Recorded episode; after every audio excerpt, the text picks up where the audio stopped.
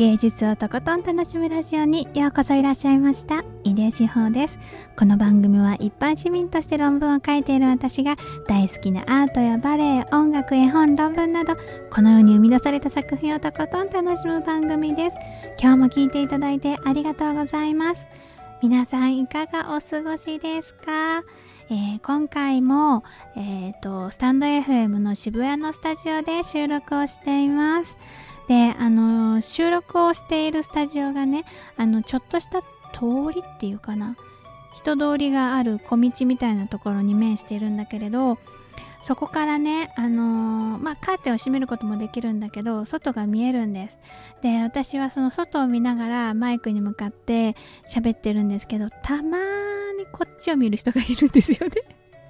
で、私は、あの、すっごい喋ってるんだけど、その人と目が合いそうになった時どうしたらいいのかわからないっていう目をしながら、たまに喋ってます。まあ、そんなのも楽しいです。というわけで本日も芸術をとことん楽しむラジオ最後まで一緒に楽しんでいただけると嬉しいですはい今日はかっこいい世界に私もブルーノート東京のお話をしたいと思います。えっ、とこのスタジオからあのえっ、と表参道までも結構近いのでで表参道にはねあのブルーノート東京ってえっ、とあれ何て言うんですか？ニューヨークが本店ですよね確か。あのジャズのライブハウスちょっとかっこいいっていうか大人のライブハウスっていう感じの、あの私の大好きなところがあります。でそこの、うんと、ブルーノート東京ではいろんな方がライブをされてるんですけどそのねなんかねもちろん舞台に立ってパフォーマンスしてらっしゃる方たちもすごくかっこよくってでそのライブハウス自体もむちゃくちゃかっこいいんだけれどそこにね私も入り込めるっていう感じがすごくあの嬉しいなっていう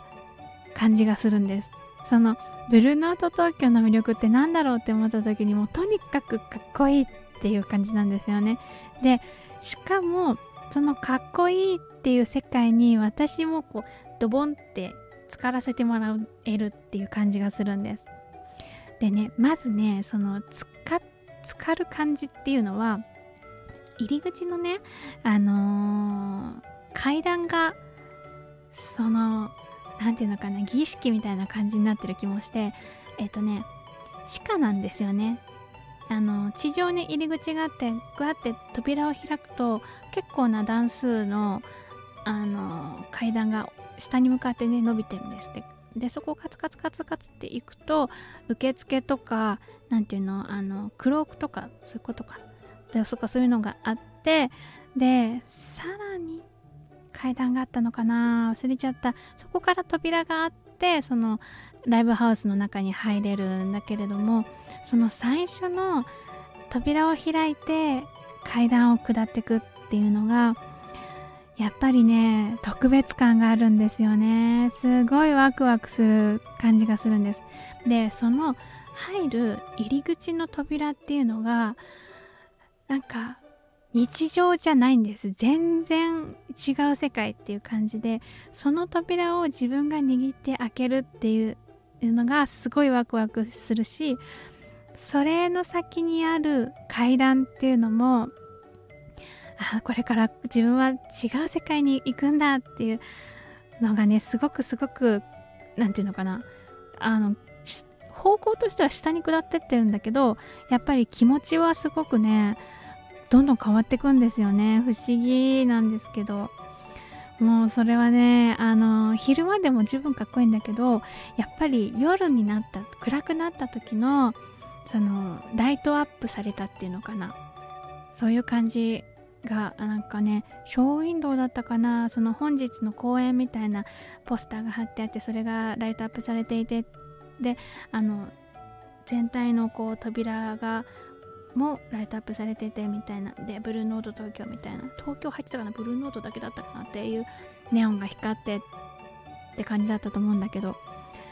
でそれをねその光景が私はすごく好きでうん確かに写真に撮った記憶がある。もうでもその写真もどっか行っちゃったけど。もうそれぐらい写真に収めておきたいって思うぐらい素敵な光景なんです。でも結局ねそういうのって写真で撮ってもやっぱり一番残るのは心の中っていうか頭の中でなんかパッて蘇るんですよね。でもそれ蘇ったものをね誰か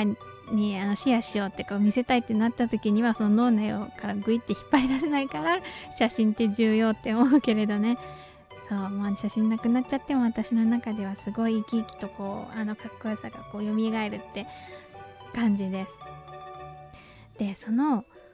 ブルーノートって私はだいたいあのジャズのジャズのえっ、ー、とね何だったっけあそう小曽根真さんが、えっと、組んでるビッグバンドの No Name Horses っていうビッグバンドがあのツアーをやってたのかなライブをやるっていうので私が、えーと、行った時が結構あったんですよね。あとはあの小曽根真さんの、えーとトリオでのライブとかがあったかなと思いますでその時に私は、うんと、大体一人で行くことが多いんですけどあの何回か行ってるうちにそのあの座席ね自分でね決められた気がするんですね。なんかあの誰かににお話ししてあそこがいいですっていう風に言って席に座ってたような気がするんだけどあの何回か行ってるうちにあの後ろの方にあるカウンター席いいんじゃないかっていうことに 気がついて一人だしね。で別にそこでは私お食事はしたこともあったけど大体お食事じゃなくて飲み物だけだったことが多かったからでそのカウンターに座ってみたんですそしたら結構いいっていうことに気づいてその良さがえっ、とね自分自身は心地がいいんだけどあのはためから見た時にちょっと違和感があるだろうなっていう感じなんですよね。私身長低くって割となんかほよっとぽにょっとしてる感じなのでおよそジャズバーとかそういうのは似合わないです。見た目的にはね。だけどあのー、なんかねそのカウンターのスツールに、ね、だからなんかやっぱりカウンターのスツールに腰掛けてもね全然様にならないわけなんですね。足プラプラしちゃうし。なんか足の置き場所わかんないなみたいな感じになるんだけどあのー、そんなねあのちびっこが間違えてきちゃった感は半端ないんだけれどその浮いてる感じも楽しめちゃうぐらいめっちゃテンション上がる 場所なんですよね。で一番後ろにいるっていうのってなんとなくうんとライブ全体を抱きかかえるような感じになれてそれで私はあの後ろって結構いいなーって思いながらカウンター席に座ってた記憶があります。であのー、クラシックコンサートとかと全然違うところは全然っていうかいいなって思うところなんだけれどもあのお食事とかをしながらこう音楽を楽しめるっていうのがねすごく贅沢な楽しみ方だなって思うんですよね。なんか曲によってはその食器の音がカチャンカチャンカチャンとかっていう音があのどこからともなく響いてたりするんですけど小さくね響いてたりするんだけれどそれの音もすごく私はいいなって思っていてそのお食事自体もすごく素敵でね楽しめるんです。でそれプラスこの音を楽しむっていうことのこう重なり合いっていうかな。それがあの本当に素敵だなっていうのをその食器のカチャンっていう音で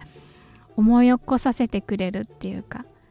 でさらに面白いのがその曲が進むに従ってそのカチャンっていう音が聞こえなくなってくるんですよね。それは食事をする人があまりいなくなっ曲が進むといなくなるからなのか自分がその曲を聴いてるうちにその引き込まれてその世界に引き込まれていって音が聞こえなくなるのかはちょっとわからないんだけれどそういうね不思議さもすごいすごいいい。でねやっぱねあとねスタッフの人たちがめっちゃかっこいいんですよね。なんだかわかんないけどすごいかっこいいの。なんか高級ホテルほどのあ威圧感っていうのもなくでもピリッとした緊張感がすごいおしゃれででだけどこう事務的な感じもキビキビした感じはあるけど事務的な感じはしなくってね。ちゃんとなんか対応してくれるしちびっこでも。でこのあのブルーノートに行く前に私は近くにスタバがコット通りでだったと思うんだけどそのに面したスタバがあってそこでちょっと一息ついてからブルーノート行くっていうのがすごい私にとってはあの何て言うのかな大人感があるっていう 贅沢ですごいねあのいいなって思う場所です。それでえっ、ー、とブルーノート行って地下に潜ってくっていう感じがいいんですよね。でね出ていく時もこう階段を登っていくんですよ。私にとってはかなり急な階段っていうイメージがあるんですけどでなんかちょっと名残惜しさがありつつもこう登っていくとあ